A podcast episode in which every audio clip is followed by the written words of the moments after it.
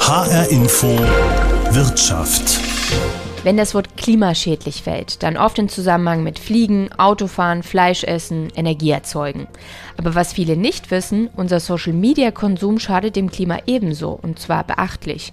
Hauptsächlich durch Videos, die auf TikTok, Instagram, YouTube und Co ausgespielt werden. Vor allem dann, wenn sie viral gehen, also besonders oft geklickt oder geteilt werden.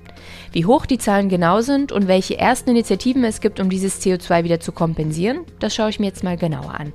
In der H-Info Wirtschaft. Mein Name ist Julie Rutsch. Schön, dass Sie mit dabei sind. Warum soll es für das Klima schlecht sein, wenn ich Social Media nutze? Diese Frage taucht vielleicht gerade in Ihren Gedanken auf und Benjamin Maischak hat darauf eine Antwort. Er ist Nachhaltigkeitscoach und rechnet Unternehmen vor, wie hoch ihr CO2-Fußabdruck ist. Fangen wir mal an die Wertschöpfungskette eines Social-Media-Posts. Wie funktioniert das? Ich sitze am Telefon und ähm, nehme ein kurzes Video auf und lade das hoch. Was passiert? In dem Moment, wo ich das hochlade, werden Daten an einen Server übertragen oder mehrere Server, je nachdem, wie es aufgeteilt ist. Aber bleiben wir mal bei der einfachsten Variante. Auf einen Server wird das übertragen. Der steht irgendwo auf der Welt. Dafür wird Strom benutzt. Auch auf meinem Smartphone ist das ja schon so. Dann äh, habe ich die Daten auf irgendeinem Server, von TikTok zum Beispiel. TikTok stellt jetzt über ihre Server, und das wird sicherlich nur einer sein, diesen Videoinhalt für meine Follower, Followerinnen ähm, zur Verfügung und die können sich das dann ansehen. Dann streamt man also diese Daten mehrfach, also tausend Millionenfach, je nachdem, wie viele Views man hat, auf die Telefone. Die Leute teilen das noch weiter. Also ich sage, man erreicht viel, viel mehr Leute damit und es wird ein Vielfaches von dem auf einmal an Daten verbraucht. Also immer in Strom denken, weil diese Energie muss ja zur Verfügung gestellt werden und es landet dann auf den Telefon. Das ist erstmal das, was grundsätzlich im Prozess passiert. Und darum ist es so, dass wir jedes Mal, wenn wir ein Video gucken, tatsächlich auch Energie verbrauchen. Und Energie verbraucht CO2. So, oder beziehungsweise CO2 wird dafür dann freigegeben, weil irgendwie muss die Energie auch hergestellt werden. Was mich interessieren würde, in welcher Größenordnung bewegen wir uns denn da, wenn wir jetzt wirklich darauf achten, dass wir durch Videostreaming, durch Posten bei Social Media CO2 damit produzieren? Wie muss man sich das in Zahlen vorstellen? Das Faszinierende bei diesen Berechnungen ist immer, dass man für jeden View oder für jeden Upload natürlich nur ein paar Gramm CO2 hat. Aber ähm, jeder und jede, die Social Media nutzen, wissen ja, dass wir dann über Millionen Klicks reden. Und wenn man das sich dann hochrechnet, ist man schnell im Bereich von Tonnen. Und dann ist das so, dass äh, Social Media Influencer und Influencerinnen, die wirklich große Reichweiten haben, schon mal auf ein paar Flüge äh, kommen, die sie eigentlich damit, also als Äquivalent dazu, nur um sich das vorzustellen, es sind mehrere Flüge, die man ähm, hätte auch machen können, ähm, für die Menge der, der CO2-Emissionen, die man da rauslässt als Influencer, Influencerin. Also wir reden da von Tonnen. In welchem Zeitraum? Äh, für jedes Video. Tatsächlich, also für jedes Video, wenn es innerhalb von, also wir sehen ja in Social Media, dass die höchste Kurve immer kurz nach dem Veröffentlichen eines äh, Videos ist und das ist relativ schnell. Also wir haben uns Zahlen angeguckt, wo wir innerhalb eines Tages diese, diese Menge da haben. Und wenn man jetzt überlegt, dass man jeden Tag so ein Video macht, multiplizieren wir das ja auch nochmal mit, sagen wir mal 30. Und dann haben wir 30 mal ein paar Tonnen da ähm, ähm, als Emissionen verursacht. Das ist schon eine Menge, was da zusammenkommt mehrere Tonnen CO2 für ein Social-Media-Video. Das sind wirklich beachtliche Zahlen. Mein erster Gedanke war, naja, wenn wir es jetzt schaffen, dass die Server, von denen diese Unmengen an Daten abgegriffen und die dafür derart viel Strom verbrauchen, nachhaltig gestalten, also grüne Server, dann müsste sich das Problem doch erheblich minimieren lassen, oder nicht? Aber ganz so leicht ist es leider nicht, erklärt Benjamin Maischak so eine Windkraftanlage ist ja nicht aus sich selbst entstanden. Ist ja nicht so, dass wir geschnipst haben und das ist wie ein Baum gewachsen und wir haben nichts dafür getan. Das heißt, wir haben auch einen Energieverbrauch, wenn man so eine Windkraftanlage baut. Das heißt, erstmal so schnell ist sowas auch nicht neutral. Sowas kann man alles berechnen, aber man muss sich immer bewusst sein mit dem, was man tut. Man verbraucht damit Energie und erzeugt CO2. Und selbst, also, und man kann auch nicht garantieren, dass das alles grün ist, neutral ist und all sowas. Also das passiert tatsächlich. Und zweiter Punkt, neben dem Verbrauch, wir haben alle Smartphones solche Smartphones müssen hergestellt werden. Und ich sage mal, da sind noch Sachen drin, die noch ein bisschen problematischer sind als CO2 ist jetzt das, worüber wir oft reden. Aber bei Smartphones spielen seltene Erden und andere Rohstoffe auch noch eine große Rolle, die dann wieder soziale Einflüsse haben, weil die seltenen Erden meistens von Menschen aus der Erde geholt werden, die jetzt nicht die perfekten Arbeitsbedingungen haben. Also wir reden jetzt nicht darüber, dass die eine Vier-Tage-Woche haben und im Homeoffice arbeiten können, sondern man kann jeder und jede können sich gerne mal Videos dazu angucken, wie seltene Erden in einigen Ländern äh, aus der Erde geholt werden. Da muss man schon drüber nachdenken, ähm, dass das da auch einen Footprint hat. neben CO2, den man da auch berechnen kann, weil man kann nämlich berechnen, was, was kostet eigentlich ein Smartphone in der jetzigen Herstellung, muss auch hertransportiert werden, all das, das wird da alles mit einbezogen. Das heißt, alleine, dass wir ein Smartphone haben, alleine, dass wir irgendwie ein Video gucken, haben wir ähm, einen Footprint auf dieser Welt und äh, die Leute sollten das auf jeden Fall mit einbeziehen, wenn sie das oder sich gewahr werden, dass das so ist. Du hast ja gesagt, du beschäftigst dich schon sehr lange mit dem Thema. Was ist denn der Punkt, wo du sagst, das überrascht dich am meisten, wenn du dir die Zahlen anschaust, wenn du dir anguckst, wie viel CO2 wir da produzieren und wie die Menschen damit umgehen? Also es gibt eine Sache, die mich immer wieder überrascht, aber das ist jetzt für das Thema nicht neu. Und zwar, dass Leute einfach so hinnehmen, dass es passiert. Also es sind so CO2, dass dieses Bewusstsein dafür geschaffen wurde, ist auch noch nicht so lange, dass die Leute sagen, oh ja, stimmt, Fliegen ist gar nicht so gut oder oh ja, irgendwie müssen wir mal darauf achten, wie wir denn irgendwie mit der Welt interagieren. Aber auch hier ist es so, dass die Leute, es, es steht so gut wie nirgends. Also es gibt ganz wenig Leute, die sich damit beschäftigen, dass das ja auch einen Einfluss auf was hat. Ähm, und das überrascht mich immer wieder, dass Leute immer so ein bisschen, ja, Luft ist halt kostenlos. So, Wasser ist halt kostenlos. Ach, Plastik interessiert mich nicht, das landet halt woanders. Also, dass wir da wirklich ähm, noch am Anfang von, von ganz viel Awareness oder von, von so Bewusstseinswerdung stehen. Und das ist im Bereich Social Media auch so. Es wird einfach, wird nicht so wahrgenommen, was da eigentlich passiert, obwohl eigentlich viele Leute sich ja mit dem, sich damit berühmen, dass sie woke sind und hohe Awareness haben, aber bei dem Thema irgendwie nicht. Das hat mir Benjamin Maischak erzählt. Er ist Nachhaltigkeitscoach in Berlin. Dort ist er bei seinen Einsätzen auf Patrick Schnitzler und Jean-Paul Laue gestoßen. Die beiden haben ihre letzten Monate während der Corona-Pandemie damit verbracht, den ökologischen Fußabdruck von Content-Creatern, also Influencern, auszurechnen. Also zu schauen, wie viel CO2 Social-Media-Schaffende freisetzen durch die Inhalte, die sie täglich oder wöchentlich auf ihren Accounts hochladen.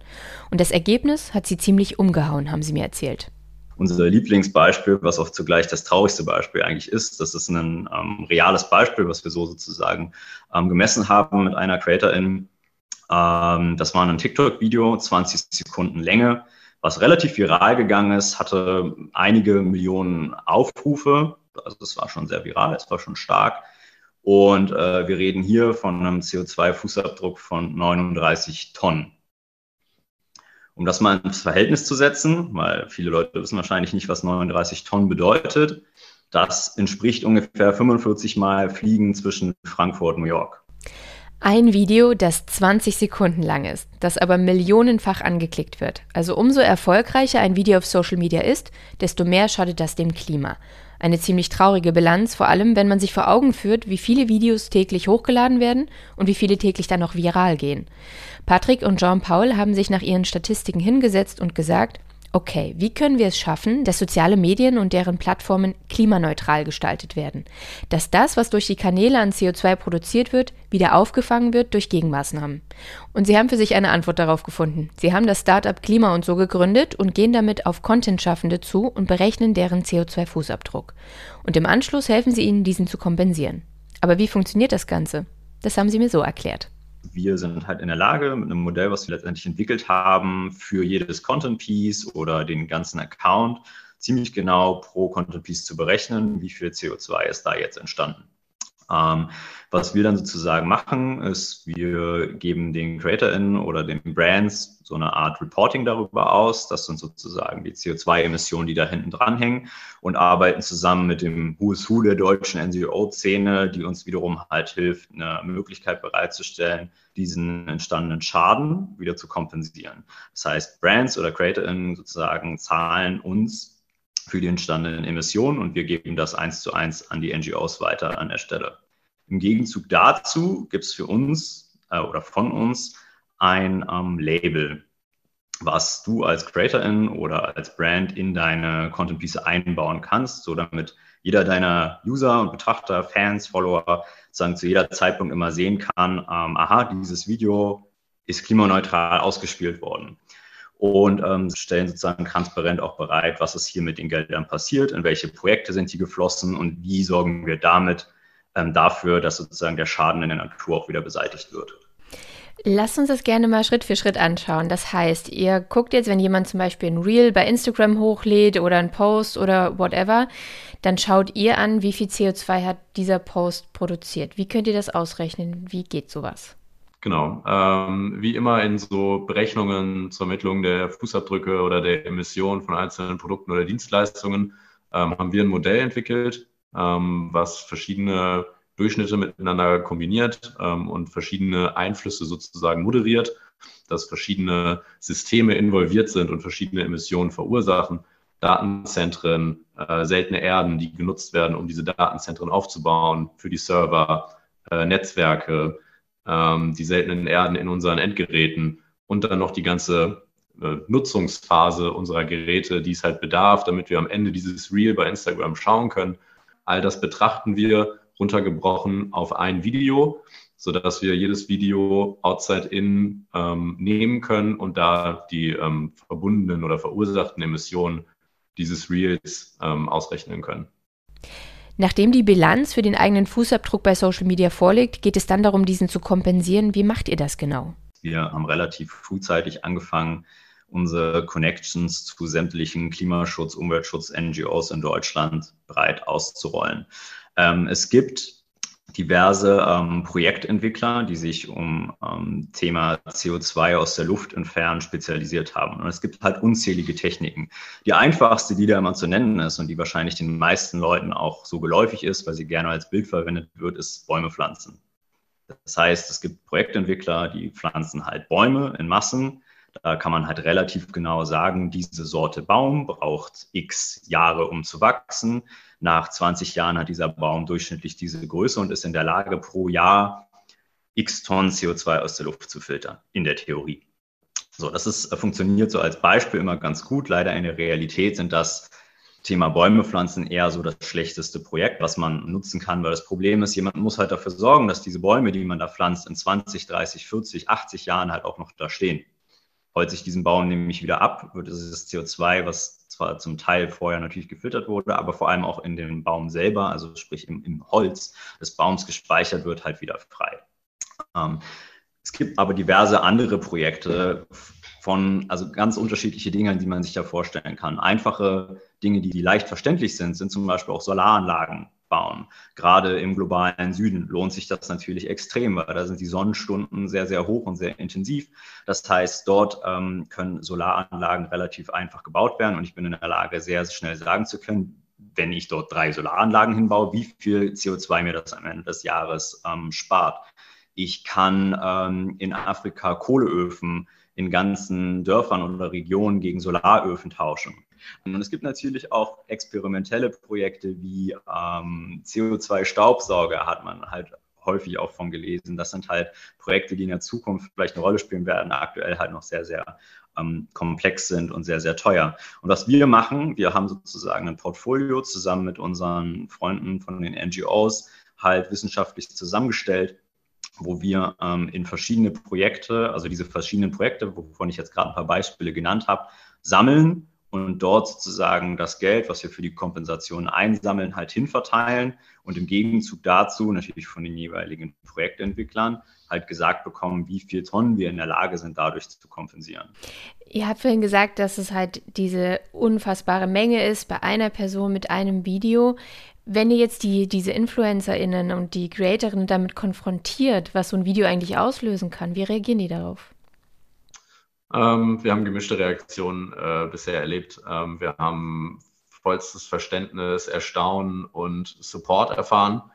Wir haben aber auch große Widersprüchlichkeiten erfahren in den eigenen Aussagen und wie sie uns dann nach der, ich sag mal jetzt, ja, Konfrontation ist das falsche Wort, aber nach der Transparenzmachung dessen, ähm, was wir eigentlich äh, tun und was wir an, an Kenntnisse haben und mit dem Profil einer Person anstellen können, ähm, erlebt. Ähm, also das ist von von Superfans, die uns äh, seit dem ersten Kontakt begleiten und äh, immer wieder Feedback geben, damit wir auch die Zielgruppen verstehen, ähm, bis hin zu äh, Nachhaltigkeitscreatoren, die sich als äh, nahezu Schwurbler herausgestellt haben, ähm, haben wir alles erlebt, ähm, was teilweise uns sehr mit Freude befüllt hat und äh, teilweise sehr ähm, erschrocken zurückgelassen hat, sage ich mal so. Also da war alles dabei, alle Reaktionen, die man sich so denken kann.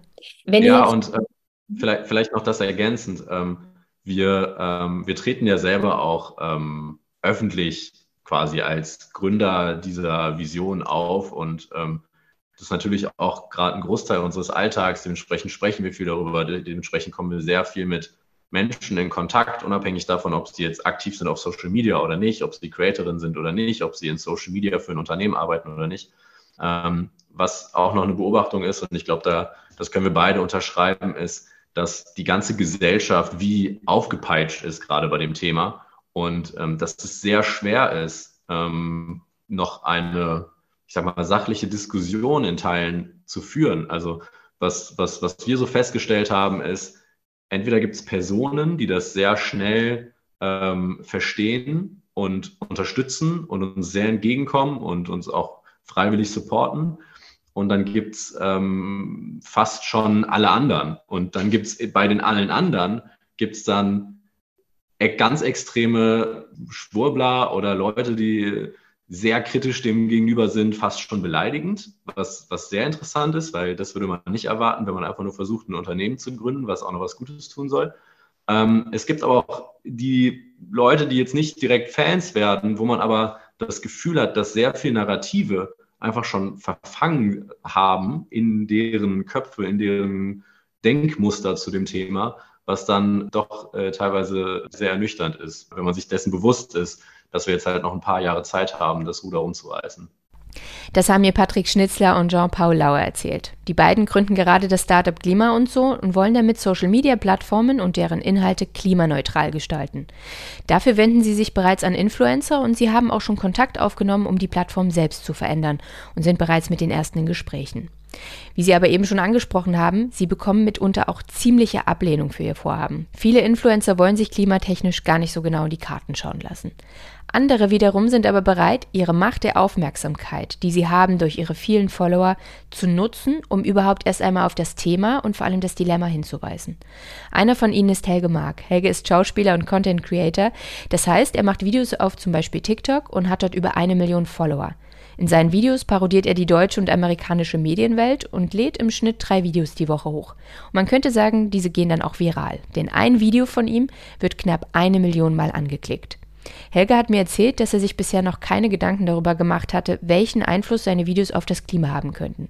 Erst als ihn die beiden Jungs von Klima und so das vorgerechnet haben. Ich war da auch sehr verblüfft, als ich von denen dann ähm, gehört habe, was das eigentlich für ein Impact oder einen negativen Impact auf, die, auf das Klima hat. Ähm, und ich denke, dass das ehrlich gesagt vielen so geht. Denn ähm, natürlich ist das klar, dass das irgendwie Strom verbraucht. Aber ähm, dass das jetzt in so einem großen Ausmaß ist, ähm, das, das hätte ich wirklich nicht gedacht. Hm. Wie war das denn dann für dich, als dir jetzt Patrick und Jean-Paul das vorgerechnet haben? Also wie viel CO2 da durch so wirklich auch kurze Videos bei TikTok produziert werden? Was hat das mit dir gemacht? Ja, ähm, das ähm, hat natürlich Fragen aufgeworfen, ähm, wie meine Rolle in dem Ganzen ähm, ist. Also ähm, ja, was ist meine, ähm, meine Verantwortung vielleicht auch ähm, als Content Creator eben, äh, wenn ich sehe, mein Kanal produziert halt so viel CO2-Emissionen, ähm, dann ist natürlich die Frage, ja gut, das sind jetzt die, die KonsumentInnen natürlich auch am Ende, die meine Videos schauen die ja irgendwie auch mitverantwortlich sind oder sind, ist es die Plattform oder ähm, wer ist es jetzt so? Und die Antwort ähm, darauf für mich war, dass irgendwie alle natürlich verantwortlich sind, aber dass ähm, die Idee von Klima und so, die mir eben auch gefällt, ist ja eben durch Content Creator wie mich, das auch zu kommunizieren und darauf aufmerksam zu machen und vielleicht irgendwie gemeinsam das ins Rollen zu bringen. Und das fand ich irgendwie ganz spannend und cool. Also ich sehe das auch so, es ist letztendlich ja in unserer aller Verantwortung. Also es geht ja nicht nur darum, dass jemand das Video kreiert, sondern wenn es niemand schaut, ist es ja auch gar nicht tragisch, ja. sondern dadurch, dass eben viele Leute es gucken, wird es ja erst zum Problem, um es mal so kurios darzustellen. Ne? Das ist eigentlich die Thematik. Ähm, was hast du dir denn dann im zweiten Schritt gedacht, wie du mit diesen Informationen umgehen willst? Also hat das was in dir ausgelöst, dass du ab jetzt auch anders an das Videohochladen herangehst? Oder ist es so, dass du sagst, ähm, dass es dich irgendwie beschäftigt, dass du da was verändern möchtest? Ja, also tatsächlich so im Videohochladen hat es jetzt nicht wirklich was verändert, in dem Sinne, dass ich jetzt irgendwie scheu bin, was hochzuladen. Denn am Ende ist es, denke ich, schon so, ähm, die KonsumentInnen sind da. Wenn ich jetzt nicht äh, als Kanal existieren würde, denke ich auch, dass die woanders quasi die Zeit nutzen würden auf anderen Kanälen. Aber ähm, es hat natürlich meinen ähm, ja, Umgang in der Kommunikation geändert, auch in meinem eigenen Kompensationsvorhaben. Also ich habe auch jährlich schon vorher quasi äh, meine Emissionen oder wie sagt man, meinen Fußabdruck äh, kompensiert. Ähm, so, und das ist jetzt so der deutsche Autonormalverbrauch im Jahr gewesen. Und ähm, als ich dann herausgefunden habe, dass durch meinen Kanal das äh, monatlich ungefähr so verbraucht wird, das war schon ähm, krass für mich. Und ähm, das hat alleine schon mal dazu geführt, dass ich meine Kanalemissionen auch ähm, teilweise kompensiere und natürlich, dass man ähm, das Ganze so ein bisschen ähm, an die Öffentlichkeit bringt. Macht es dir trotzdem auch so in einer gewissen Art und Weise Angst, dass es so ist, dass wir eben durch Social Media auch so viel CO2 produzieren, mehr als wir alle haben wollen, egal ob wir jetzt Influencer sind oder Content Creator oder eben einfach nur es privat nutzen? Macht das Angst, gerade wenn man davon lebt? Ja, also ähm, was heißt Angst? Es zeigt einfach nochmal mehr, wie, ähm, wie allumfassend dieses Problem ist des ähm, Klimawandels, der, ähm, der Emissionen, die irgendwie überall im großen Maß verbraucht werden und ähm, eben gerade eben bei so großen Playern äh, und Unternehmen und Branchen, wie ja auch ähm, die Social-Media-Branche, ähm, dass ähm, dass mir das auch nochmal mehr zeigt, die Verantwortung eben genau bei solchen Playern zu suchen. Also ich denke auch TikTok hat da eine, eine hohe Verantwortung. Und äh, Brands, die ähm, auf TikTok unterwegs sind oder generell ähm, große Player, die, ähm, das sind halt, ja, das hat nochmal mein Bild erweitert und gezeigt, wie schwierig das ist, in so einer modernen Welt irgendwie ähm, Klimaschutz zu betreiben. Von daher, klar, macht das ein bisschen Angst. Das hat mir Helge Mark erzählt. Er ist bekannter TikToker und hat dort über eine Million Follower. Bleiben wir in Berlin. Dort lebt Emre Erden, er ist Mitte 20 und hat eine Agentur gegründet, die Influencer managt. Das heißt, er berät die Influencer und vermittelt sie an Brands, wie man sagt, also die Markenunternehmen, die ihre Produkte durch die Influencer bewerben lassen wollen. Aktuell sind bei ihm einige der größten TikTok-Influencer exklusiv unter Vertrag, hat er mir verraten. Und ich wollte von ihm wissen, inwiefern die Influencer und auch seine Agentur sich mit dem Thema Nachhaltigkeit auseinandergesetzt haben wir haben für uns gesehen, okay, wir können jetzt nicht von heute auf morgen die ganze Verantwortung für uns tragen. Also selbst wenn wir einzelne Videos anfangen, nachhaltig zu gestalten, wird es jetzt nicht dafür sorgen, dass das ganze Social Media auf einmal nachhaltig wird. Aber wir besprechen das so mit unseren Influencern, dass wir sagen, wir wollen Zeichen setzen, dass erstmal überhaupt eine Aufmerksamkeit darauf geschaffen wird. Weil ich bin mittlerweile seit drei Jahren im Social Media Game und ich habe noch nicht einmal über diese Thematik nachgedacht. Ähm, und mir ist es erst neu bewusst geworden. Und ich denke, es geht ganz, ganz vielen Leuten so. Und ich weiß nicht, ob man es jemals schaffen wird, das ganze Social Media nachhaltig zu machen. Dafür müsste man wahrscheinlich die Keyplayer wie die Social Media Plattformen selber dazu überzeugen, dass sie vielleicht den Fußabdruck, der auf ihrer Plattform entsteht, dass sie da selber Geld spenden dafür in Initiativen, damit das dann nachhaltig ist. Ich sehe unsere Aufgabe als Management oder auch die Aufgabe bei den Influencern dafür, dass wir einen öffentlichen Druck dafür ausbauen, im positiven Sinne, indem wir für das Thema aufklären, indem wir erste Kampagnen dafür machen, indem wir nachhaltige Kampagnen machen, wo wir nicht nur auf nachhaltige Produkte aufmerksam machen, sondern auch auf die Nachhaltigkeit des Videos an sich. Und genau dieses Vorgehen wollen wir machen. Ähm, wir sind aktuell noch ein bisschen sensibel bei dem Thema, weil es besteht auch ganz schnell die Gefahr Richtung Greenwashing, dass Leute sagen, okay, so du hast bisher seit zwei Jahren nichts Nachhaltiges gemacht und jetzt willst du mir erzählen, dass der Konsum von deinem einen Video auf einmal das ganze Problem löst. Und da ist man auch schnell in der Schussbahn. Darum probieren wir das Thema jetzt Stück für Stück anzutesten. Ich denke, es ist wichtig, dass wir konstant dran arbeiten und nichts überstürzen, sondern da auch strategisch als Influencer und als Management rangehen und die Community Stück für Stück dort aufklären. Darum ist unser aktuelles Vorgehen so, dass wir schauen, welche Creator in unserem Portfolio sind bereits nachhaltig und dann auch schauen, welche Kampagnen, die wir gerade mit Kunden machen, sind nachhaltig, weil für uns ist es gerade ja auch ähm, sehr neu. Das hat mir Emre Erden erzählt, der in Berlin Influencer mit Markenunternehmen zusammenbringt. Erste Startups und Influencer wollen jetzt dagegen was tun und die Social-Media-Videos klimaneutraler gestalten. Doch der noch wichtigere Schritt wird jetzt aber erst einmal sein, auf das Dilemma aufmerksam zu machen. Wir schaden unserem Klima tonnenweise, wenn wir Social Media nutzen. Das war die HR Info Wirtschaft. Die gibt es jede Woche bei HR Info und bei allen gängigen Podcast-Apps sowie in der ARD Audiothek. Mein Name ist Julie Rutsch.